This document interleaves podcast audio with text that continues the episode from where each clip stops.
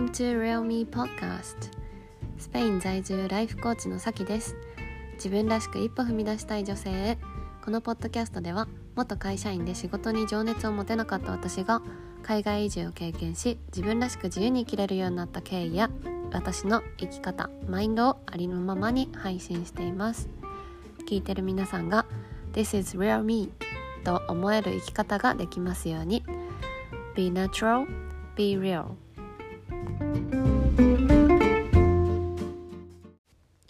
こんにちは、さきです、えーもう11月に入ったんですけど早くないですか？皆さんなんか11月はどう過ごそうっていうのとかなんか考えたりしてますかね？私はなんかあんまり考えてないんですけどあの今週の初めにね5日前とかかなちょうど、ま、10月の終わりまだ10月の終わりだったんですけどついにあの私の彼があのイビサ島から仕事もう終わって帰ってきてでまた2人で一緒に過ごしてるっていう感じでで私もねあの彼もようやくそのホテルの仕事を終了したのでちょっとねなんて言うんだろう。長いロングバケーションみたいなそのロングバケーションの始まりになったんですよね。まあ私はこうやって活動してるんですけどいろんなコーチングとかねミートアップとか。だからでもなんかあんまり私にとってはうんそうだな。仕事仕事だけど仕事じゃないというか私の自分の好きなことやってるみたいな感じだからあんまりそういうなんかホテルみたいにがっつりもうめっちゃ働いてますみたいなあのそういう気持ちではなくて働いやってることはやってるんだけど そうで彼はあの彼も彼でずっとこう働き続けてたところにあの一旦区切りがついてなんかもうフリーになったんですよ。もう自由。になったのでなんかそんなにこうプランも立てずにあの詰め込まずにやってなんか自由に過ごしていきたいなみたいなのを 思っています。そう。まあ一応なんかプランとしてはあの年末にえっと、まあ、日本に帰るっていうプランだけは一応ねあるんだけどね。それまではなんだろう自由に過ごしていきたいなみたいなのを思っています。はい。そうでそうそうそう。でなんかあのさっきも言ったんだけど一人暮らしがねプチ一人暮らしが、まあ、ちょうど終わって。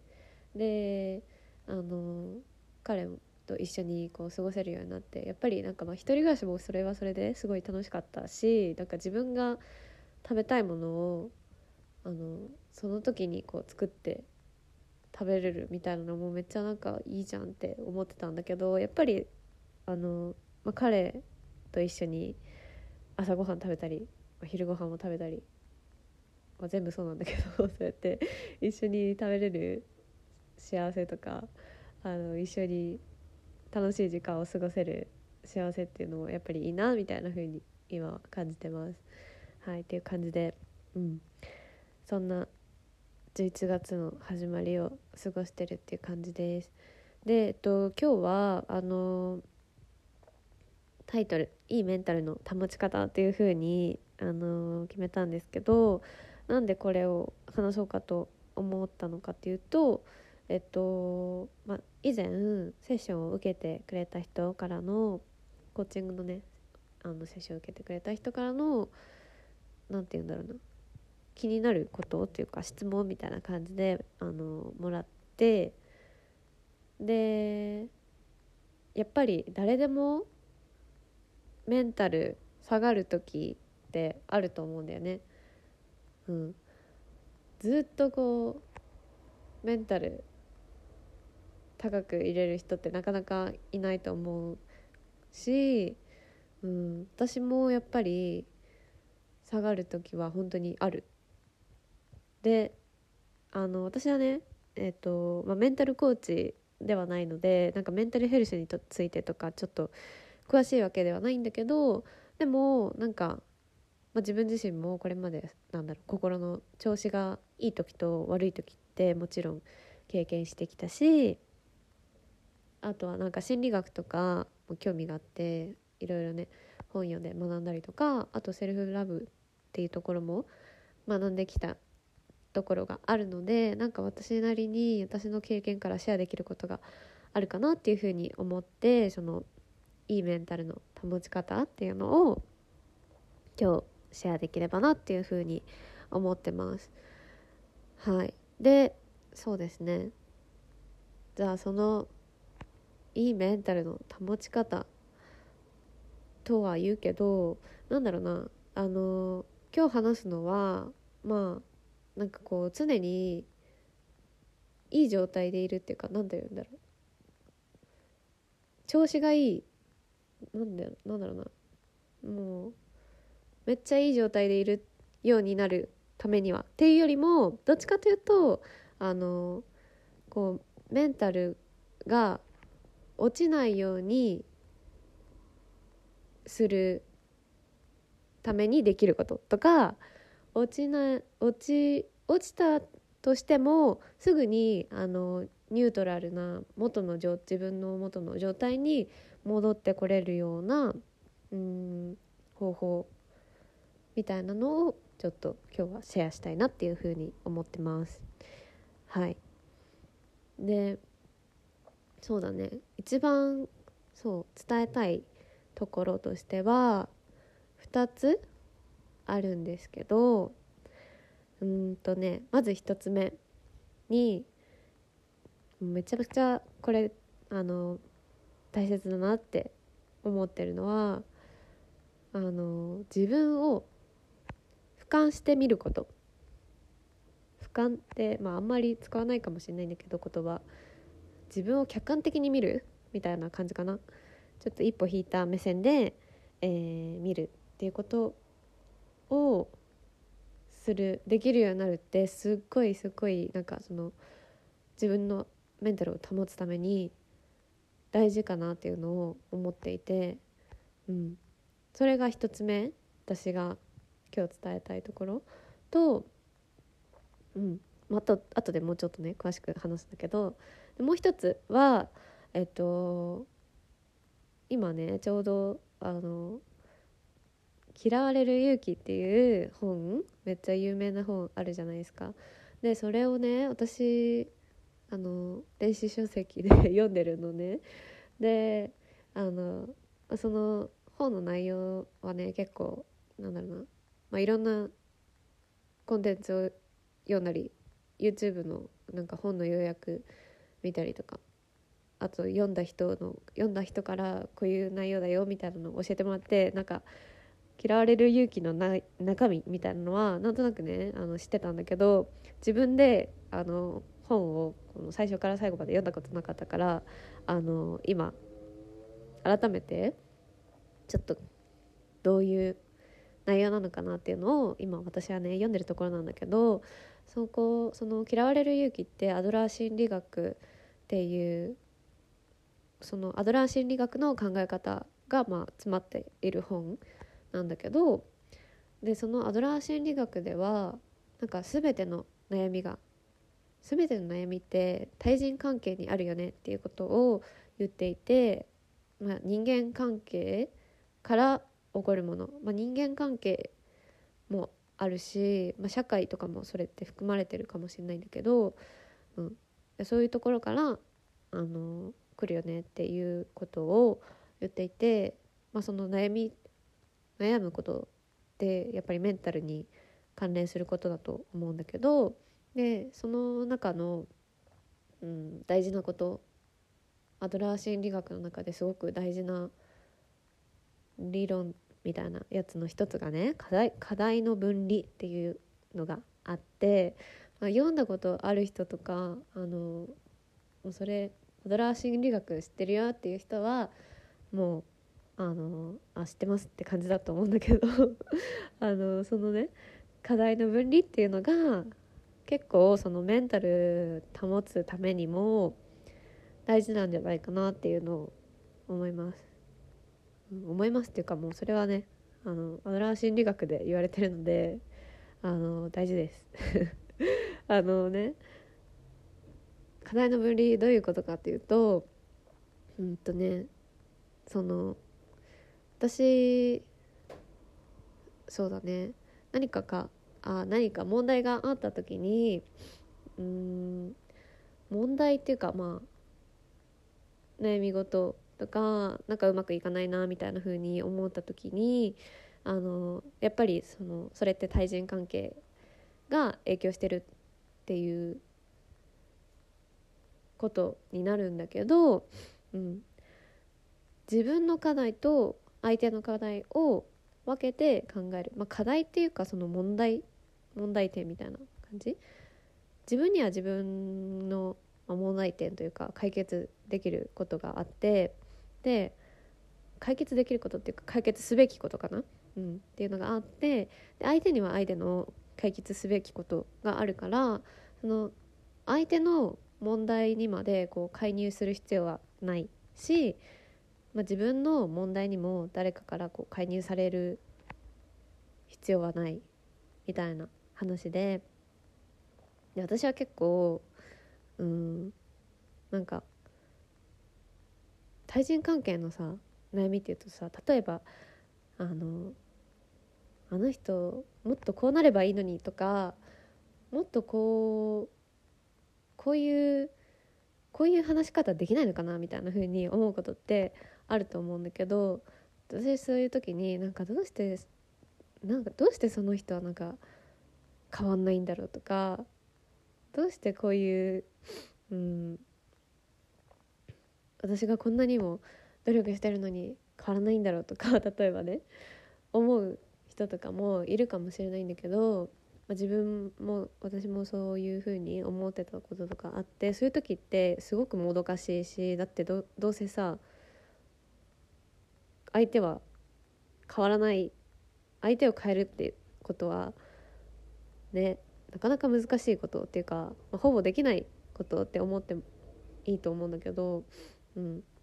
で相手が変わるかどうかってあのそれは相手の課題だよねっていう考え方。でだからその相手の課題にあの自分はあの介入しなくていいんだよっていう話なんだけどそれが課題の分離っていう理論ででなんか私はねこの考え方を知った時になんかこう相手に介入しすぎようとしてるとやっぱり自分が辛くなるというか、うん、あのなんか自分自分は自分の考え方とか自分の行動とかって変えることができるけどやっぱり相手を変えることは難しいなんかこれこれのね例えであのこの本の中で言われてるのがあの馬を川まで連れてくことはできるけどその連れてったところで馬に水を飲ませることはできないっていうことを言ってるんだよね。その馬がこう喉乾いてるかどうかとか飲みたいかどうかってその馬の馬の課題っていうか 馬の問題馬自身の問題だからあの自分はそこはコントロールできないよねっていう話でそうだから自分がコントロールできることと相手がコントロールするするべきことっていうのをこう分けて考えるっていうのがその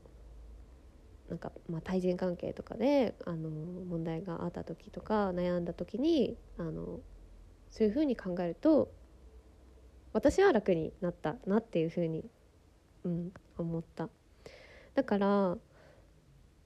ねなんか自分がそこまであの考えすぎる必要はないんだとかね。特にさなんか HSP 私は繊細気質があるんだけどなんかその HSP の人とかも結構なんか相手のことを気にしすぎちゃうとか周りの意見とか周りの気持ちをもう汲み汲み取ってしまうとかそういうのとかあると思うんだけどでなんかそのそうなった時に相手のためにどういうことができるかなん？相手の相手がどうすればいいのかなとかなんかそこまで考えちゃう人とかもいると思うんだけどでもそれって別にあの自分が考えるべきことではない。相手の課題だから、うん、だから、うん、ちょっと伝わってるかどうかわかんないんだけど。えと課題の分離っていう考え方。もしちょっと私の説明で伝わってなかったらあの YouTube とかいろいろ結構まあ有名な話なのであの調べるとその説明っていうのは、まあ、どっからでも出てくるかなと思います。はい。私はそうだね。その相手の課題これは相手の課題なんだっていうふうにその課題の分離的な考え方ができた時は結構ねあのなんだろう。気負いしなくなった。なんか自分のことに集中できたみたいな感じだね。うん、っていうので、えー、そうだね落ち落ち込むことをそのその考えのおかげで減ったかなっていうのを思います。うん、っていうのがあの一つ二つ目っていうかそう今日伝えたかったことの、えー、課題の分離が2つ目のことなんだけどちょっと一旦あの最初のね自分を俯瞰してみるっていうところもに戻りたいと思います。こっちもあのすごく大事なことなのであのめっちゃあのなんだろうな具体的な具体的にできることとかをちょっとシェアしていきたいなって思ってるんだけど自分を俯瞰してみるでまあどういううんどういうことかというとさっき言ったみたいに あの客観的に自分の状態とか自分の気持ちとかをジャッジせずに見るっていうことでこのジャッジしないっていうところがすごくポイントなんだよね。なんか自分はこういう考えを持ってるけどそんそんな自分はダメだっていうふうに思う必要は全くない。あそういうふうに考えてる自分がいるんだなっていう感じで俯瞰してみる。ジャッジはいれいりません。そう。でその上であの自分に寄り添ってあげるっていうことがこれも大切だなって私は思ってます。うん、自分に寄り添うどうやってやるのかって言ったら、まあ、さっきみたいに自分は今こういうふうに思ってるな例えばまあ悲しいって思ってるんだなって俯瞰して見れた時にじゃああ私今悲しんでるんだねこういうことがあったからそれが悲しかったんだねっていうことをまあちょっと自分の大切な人に寄り添ってあげるように自分にも寄り添ってあげるとかま小さい子供を慰めてあげるように寄り添ってあげるっていうのをすると心が癒されてくるなっていうのが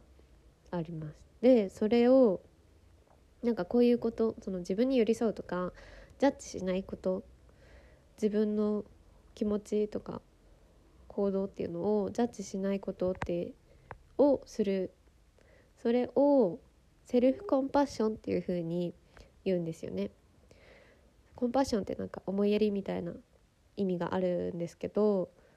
でそれ思い自分にこう思いやりを持つセルフコンパッションそういう意味があります。でそれができるようになると私すごいあのメンタルいいメンタルでいられるかなっていうのをすごく思ってて、うん、だからあのその自分を俯瞰してみるっていうところのポイントはセルフコンパッションをあの、まあ、トライするというか、まあ、チャレンやそういう考えをこう取り入れてみるっていうのが一つ。大事かなと思っています。で他にもちょっとあのこの自分を俯瞰してみるっていうところでできることあのいくつかシェアしていきたいんだけどこれはあの前にもねえー、何回もシェアしたことがあって「えーと、3 Good Things」これもあのなんでいいかっていうと、まあ、スリーグッドシングスはあのその日あった良かったことを3つこう書き留めて記録するみたいななんか良かったこと日記みたいな感じなんだけど 産業日記みたいな感じででそれをやることでまず、うんまあ、自分の気持ちもうそそういうことがあってまあ嬉しかったんだなっていうのが分かったり、うん、あとはそれスリーグッドシングスやると失敗してもなんかその日になんかちょっと嫌なことがあったりとかなんか失敗したことがあったりとかしても、まあ、その最後に一日の最後にねあのその失敗したことにフォーカスするんじゃなくて、まあ、いいことを思い出す、まあ、習慣がつくことであのあいいこんないいこともあったなっていうのを最後にね一日の最後に思い出せてなんか自分がいい状態でなんか一日を終われるっていうのがあるんだよね。でしかもこういいことにね目を向けるようにこう意識してるから日々の、ね、毎日過ごしてる中でもなんか今日良かったことあったかなみたいな感じでなんか今日これ嬉しかったなみたいな小さいことでもすごいそういうね良かったこととか幸せに感じたことにフォーカスできるようになるっていうのがあってこれすごくうんなんかメンタルを保つのにも私はすごく役に立ったなっていうのを思います。でねなんかこれを逆にやらなかった日なんかなるべく私は毎日やろうとしてたんだけどやっぱりまあ忘れる日とかもあってたまに。でそういう時はあの、なんかやっぱりちょっと嫌なことに目がいってしまってる自分がいたんだよね。そう。でそれを思った時にあやっぱりスリーグッドシングス続けてた方がいいんだみたいな風に思いました。自分の気持ちがいい状態にでいられるっていうのをその時本当に思いました。そう。っていうのがまあ一つ私がやってきたこと。でもう一つは、えー、自分を俯瞰してみるためにあのすごく役立つツールっていうのが瞑想すること。でなんか瞑想やったことない人ってすごくえなんかなんて言うんだろう。スピスピリチュアル系というかなんて言うんだろうな。なんだろう。悟り悟り開いてるのかなみたいな。なんかちょっとなんだろうな。やったことないとななんだろう抵抗あるというかなんか違う世界なのかなみたいな風に思う人がいるかもしれないんだけどてか私がそうだった なんか瞑想なんてなんかやる意味あるのかみたいな感じで思ってたんだよね私は。なんだけど私はなんかあのセルフラブとかをあの学んでいる過程で瞑想をするのがすごくいいっていうのを学んでちょっとトライしてみようかなっていう気持ちになった時期があってであのやったあのコミュニティに瞑想するコミュニティに入ってた時期があってそこでちょっとなんかちょっと習慣づけるような、うん、あのことをやってました。で、まあ、そっからあの毎日やってるってわけじゃないんだけどなんかこうそれこそメンタルが落ちた時とかに瞑想しようっていうふうに思うんだよね。うん、そう正直そのね瞑想習慣づいてるわけじゃないんだけどでも心をちょっと落ち着かせるために瞑想したいなっていうふうに思うことが本当にあってで瞑想することで本当に気持ちが落ち着くしそれこそ自分自身を、まあ、心もそうだし、まあ、体もそうだし俯瞰してあの客観的に見ることができるな瞑想を通してそういうことができるなっていうのをすごい感じてます。うんでしかもなんかすっごいねリラックスするんだよね瞑想するとだからこうちょっと怒りがこみ上げて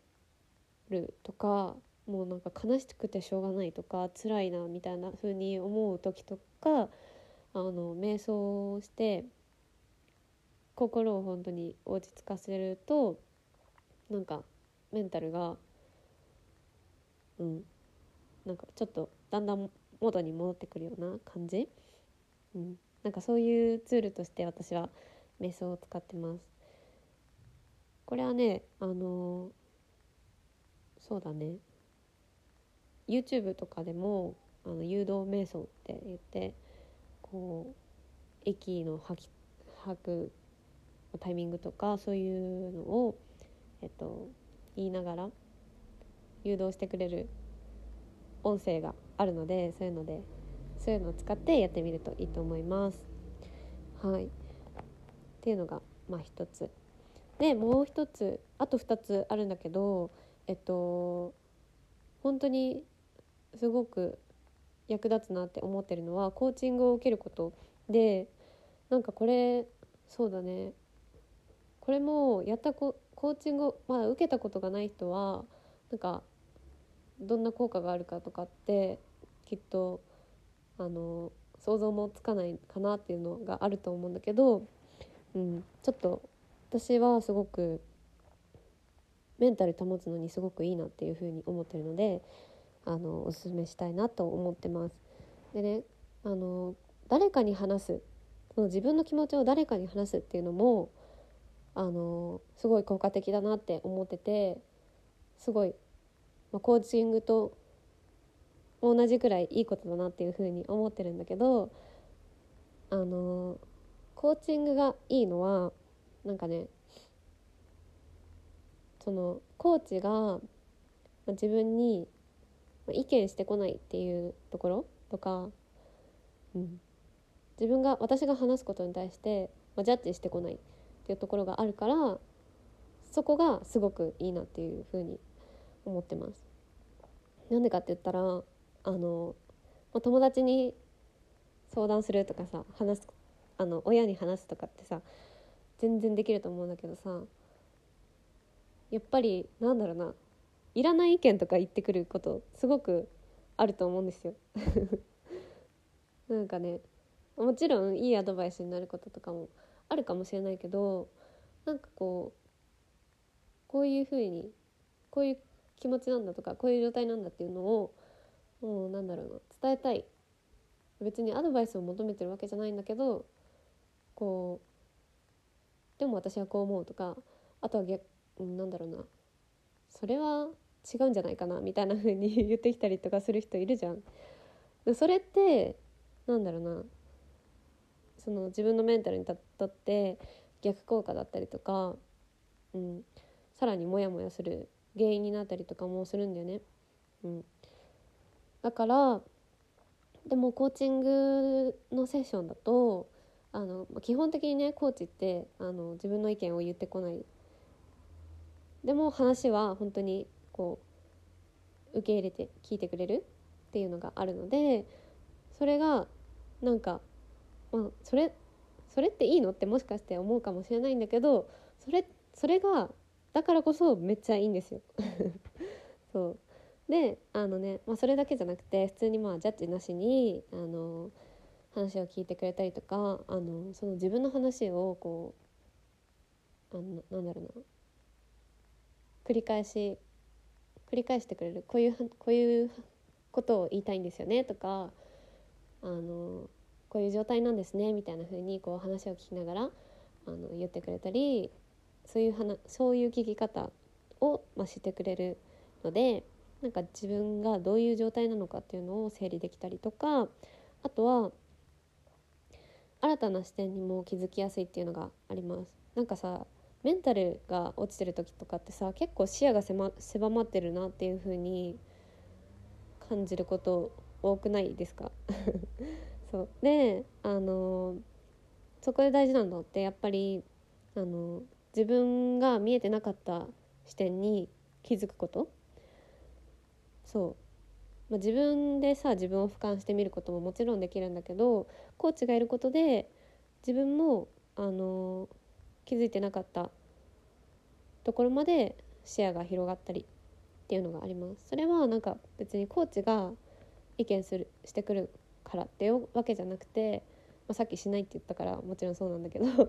あの例えばね例えばなんだろうな。なんではいつも私ってこうなんだろうみたいな風になんか悩んでてそれを、ね、コーチに話したとすると、まあ、なんかコーチはいろんな質問をしてくれるんだけど例えばなんかそのいつどんな時にそういうふうに感じるんですかとかそういう質問をしてきたとしてでそういうね質問された時にえいつだろうって考えるじゃん。であそういえばなんでいつも私ってこうなんだろう？いつもっていうふうに思ってたけどそれっていつもじゃなくてうん例えばね親になんか口挟まれた時にそういうふうに感じるなとか友達に友達がこういうふうな態度を取った時にそういうふうに感じるなとかなんか具体的に、うん、そういう状態がいつなのかっていうところが見えてきたりとか自分がなんかどういう状態なのかとかうーんなんだろうな。自分のまあ思い込みに気づくっていうことがあるよねコーチングを受けると。そうでそういうふうになんか新たな視点にも気づくとやっぱりこうじゃあじゃあ自分にとってどういうふうな考え方をすればいいのかとかどういう行動をとればいいのかっていうのがもっと見えてくるっていうのがあるから、うん、私はすごくあのコーチングをおすすめしてます。そうなんかそのそうだね。コーチングを受けたりとかあのそのジャッジしないジャッジしてこない仲間とか友達に話すっていうことがすごい私は大事だなっていうのを思っててでなんか私も指里に来る前にね4月末に私は指里に来たんだけどあのすごくその時メンタルが落ちててあの最初はさ指里行くぞみたいな決めた時はワクワクしてたんだけどなんかいざ行くみたいな決まった時にめっちゃ「え大丈夫かな?」みたいな私働いてやっていけるかな？みたいなのをすっごいあのなんか自分に自信がなくなって落ちてた時があって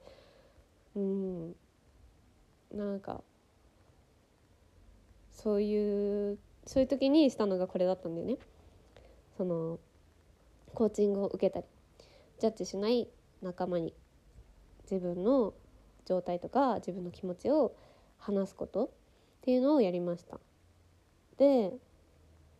なんかそうそれをしたらねあなんか意外となんかそんな私がなんか心配してるのってちょっと大げさだったかもみたいな風に思ったりとかなんか周りのま、なんだろう私が失敗したらなんか責任なんか取れないなんだろう大丈夫かなみたいな風にすごい心配してたんだけどなんか別にそれって責任取るのって上司の仕事だしみたいな感じであのね仲間が言ってくれてうん。確かに。と思って。私そんな心配する必要ないんだなみたいな風に思ってすごいね気が楽になったんだよね。でなんかあの不安すごく不安だったのがまあ、なんかちょっと大丈夫かもって思えるようになったっていうのがあるのでやっぱりこう誰かに話すっていうところはすごく大事だなって思います。でもポイントとしてはあのジャッジしてこない人なんかこう自分の意見をどんどんこう言ってくるような人にはあんまり話さない方がいいかなっていうのは思うかな。うん。そうだね。そう。っていうのが一つあります。で、えっと、最後にねあのこれもやっぱり大事だっていうふうに思い出思いついたん？思い出したのがあってそれが自分の価値観を知ること。これが最後大事なことなんだけどこれはあのちょっとねこの前のエピソードとかでもすごい大事だっていうことを何回も伝えてるんだけどこのメンタルを保つっていう意味でもやっぱり大事だなっていうふうに思ったんだよね。なんかなぜかというとモヤモヤしてる時とかあと嫌なことが起きたって思った時ってなんかそれって自分の価値観に合わないことが起きてるからそういう風に感じるの。そう。だからあのまあその出来事をどういう風に捉えるかってまあその人次第なんだけどどうにでも、まあ、捉え方っていうのはいくらでもあってでもあのそうどう捉えるかって自分の価値観にすごく影響してるんだよっていうことをちょっと伝えたくて。うん、で、まあ、そもそも価値観っていうのは自分がねあの大切にしてることなんだけど、うん、例えばそうだな。あそうだね。例えば責任。責任っていうのを責任っていう価値観を持ってる人がいるとして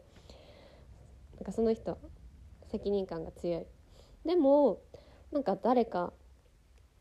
例えば前会社であの全然なんか責任感が強くなくてなんかちょっと適当な人なんか大事なことなのにすっぽかしたりとか大事なことなのに人のせいにしたりとかそういうことをした時にすごくなんかなんでって思ったりとかちょっとイライラとかモヤモヤすると思うんだよねその責任感が強い人って。でもそのそれってあの責任っていう自分が大切にしてる価値観を持ってるからこそそういう出来事に対して誰かがそういう行動を取った時にもやって感じるだよっていうのをえー、例えばの話なんだけどなんだけど、えー、自分を俯瞰してみる時に自分の価値観が分かってればあのー、あ自分がモヤモヤしてるのって私自身がこういう価値観を持ってるからなんかモヤモヤしてたんだなっていうのが分かる。なんか原因が分かるっていうか私自分が大切にしてるものがこれだからなんかこうそれに合わないことがあったからモヤモヤしてたんだなっていうのが分かってなんかこうなんだろうな自分の中でちょっと整理できるんだよね。自分を俯瞰してみる時に。そう。だからその俯瞰してみる時にすごく役に立つのでうん。なんかそうそうだね。俯瞰してみる時に役に立つしあとそのいいメンタルでいるためにも役に立つ。だからうんとねそうだね。じゃあモヤモヤしないためにはその価値自分の価値観を大事にした選択をすれば自分はモヤモヤしないってことが分かるよね。うん、そう。まあ、そこもねちょっと課題の分離なんだけど自分が選択できることはやっぱり自分で選択する。でも相手が、まあ、どうこうするっていうのはま相手の課題だからそこまでは介入する必要はないんだけど、うん、自分でコントロールできることを変えることができるよね。その後。っていうのであの自分の価値観を理解してるっていうこともすごくいいメンタルを保つために私は大切だと思ったのでちょっと最後にシェアさせてもらいました。はいちょっとねあのたくさんシェアして長くなっちゃったんだけど私があまあえっと大きく2つあの言いたかったのは自分を俯瞰して見れるようになること。とあと課題の分離をすること。っていうのがいいメンタルを保つために必要だなっていうふうに思ってるのであの今日シェアしたことを、えーと、具体的にどんなことができるかっていうところは今日シェアしたところなんかできることからやってみてもらえたらいいなっていうふうに思います。はい、でまあそうだねこうやって自分を俯瞰して見れるようになると、まあ、自分の状態とか、まあ、気持ちもそうだしあと行動パターンっていうのが分かってじゃあどうすれば自分にとっていいのかっていうのが考えられるようになるんだよね。まあ、つまりはそうなんだろうその嫌だ嫌なこととかモヤモヤしてることに対してフォーカスするんじゃなくてこう前を向けるようになる、うん、からだからこそ、うん、自分を俯瞰してみるっていうのがすごく大切でそうだね冷静に俯瞰して自分のことを見れるとあの不安も小さくなるかなっていうふうに思います。はいということでちょっとまとめなんだけど あの結局は私すごく大事にしてる軸があって自己理解と自己需要っていうのがどっちも大事だなっていうのを思ってるんだよね。で今日話したこともその2つに関わってくるかなって思います。で、まあ、その具体的に言うと、まあ、気持ちとか自分の状態を俯瞰してみる自己理解っていうのとあとはジャッジしない、まあ、自分のそのままの状態をこう受け入れる、まあ、セルフコンパッションとかねそういう、えー、自己需要っていうのがどっちも大切なんだよっていうのも、えー、最後に、えー、伝えたいと思います。はいじゃあちょっと最後まで聞いてくれてありがとうございました。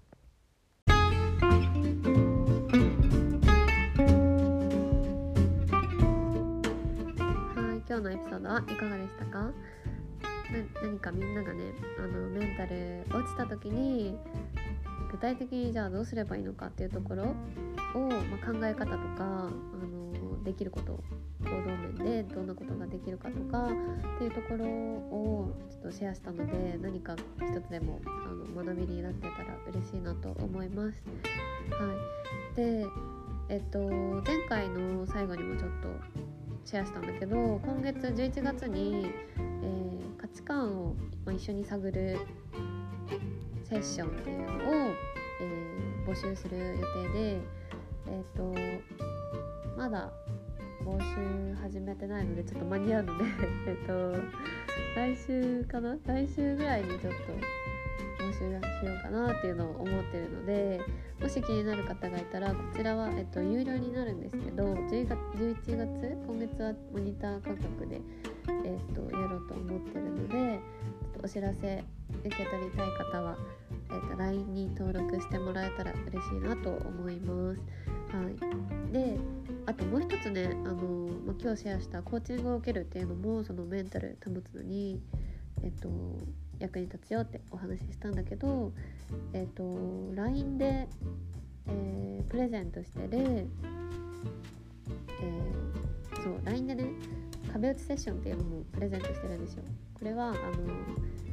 プレゼントを受け取ってくれた方だけにちょっとご案内してるんだけど毎月3名こっちは無料であの受けられるので60分の壁打ちセッションっていうのはあのどういうことかというと、まあ、いわゆる体験コーチングみたいな感じなんだけどの今、うん、頭の中に考えてるアイディアとかお気持ちとかをこう自由に話して、えー、整理できる頭の中をこう整理できるようなセッションになっています。でなんか次の次今できるアクションどんなことがあるかなってところもそこまでなんか一緒に考えられたらいいなっていうのを思ってるのでなんかこうメンタル落ちてるとか、まあ、別に落ちなくてもなんかこう何かやりたいことがあってでもなんか何から始めればいいかわからないとかそういうのがあれば是非活用してもらえればと思います。はい、こちらはこちらもあの LINE に登録してもらってプレゼントあの行動できるためのアイデアリストっていうのをねプレゼントしてるんですけどそれを受け取ってくれた方に、えーと、ご案内しています。はい、もし興味があれば、えー、ご連絡 LINE からご連絡ください。はい、ということで最後まで聞いてくださってありがとうございました。また次回のエピソードでお会いしましょう。See you next time. Bye.